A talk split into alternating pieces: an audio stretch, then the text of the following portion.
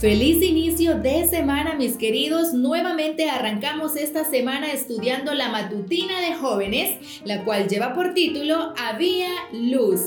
Qué importante es la luz. Yo prefiero estar más en la luz que estar en la oscuridad. ¿Y tú qué prefieres? Vamos a ver de qué trata este relato en esta mañana. Éxodo capítulo 10, versículo 23 nos dice así. Durante ese tiempo, los egipcios no podían verse unos a otros, ni moverse de su sitio. Sin embargo, en todos los hogares israelitas había luz. Una noche de verano se cortó la luz, había una tormenta muy fuerte, de esas tormentas que se anuncian con mucha anticipación, con mucha humedad y con cierto sonido de diferentes animales como las chicharras.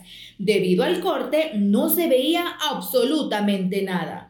En ese momento recordé la novena plaga de Egipto y e imaginé la densa oscuridad que se debe haber vivido en esos días. Pero según el relato bíblico, en los hogares de los hijos de Israel había luz. No importa cuán oscuro esté alrededor, con Dios hay siempre luz. Para los egipcios, las tinieblas duraron tres días y ninguno veía a su prójimo, ni mucho menos podían moverse del lugar en donde estaban. El hecho de tener luz, queridos, hace que nosotros podamos vernos los unos a los otros con mayor claridad y eso nos da la posibilidad de poder actuar, de poder movernos.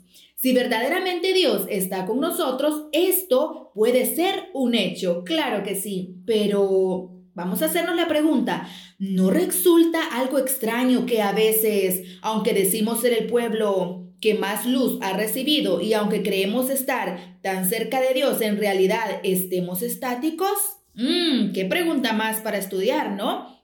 ¿O no resulta extraño que habiendo tanta necesidad alrededor y tanta gente que podemos ver, actuemos tan poco? Quizá podemos sentirnos parte del pueblo de Israel cuando en realidad estamos teniendo un comportamiento más parecido al de los egipcios en esos tres días.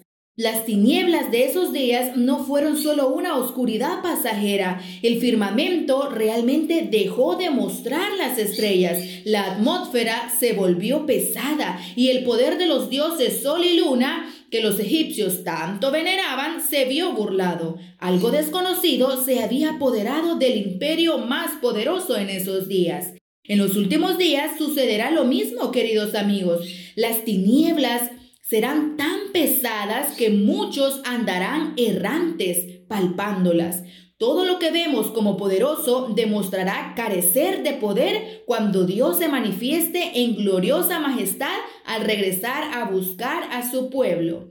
Si alguien tuviera que contar tu historia al hablar de tu casa, podría decir, ¿había luz en la casa de tal persona? Jesús, mis queridos amigos y hermanos, en el Sermón del Monte dio la breve pero poderosa orden. Hagan brillar su luz delante de todos para que ellos puedan ver las buenas obras de ustedes y alaben al Padre que está en el cielo. Mateo capítulo 5 versículo 16. Ahora bien, esa primera orden, sea la luz, sigue resonando vigente hasta el día de hoy. ¿Será que estamos siendo lumbreras, queridos amigos y hermanos? Hagámonos esa pregunta durante todo este día. Que el Señor te bendiga.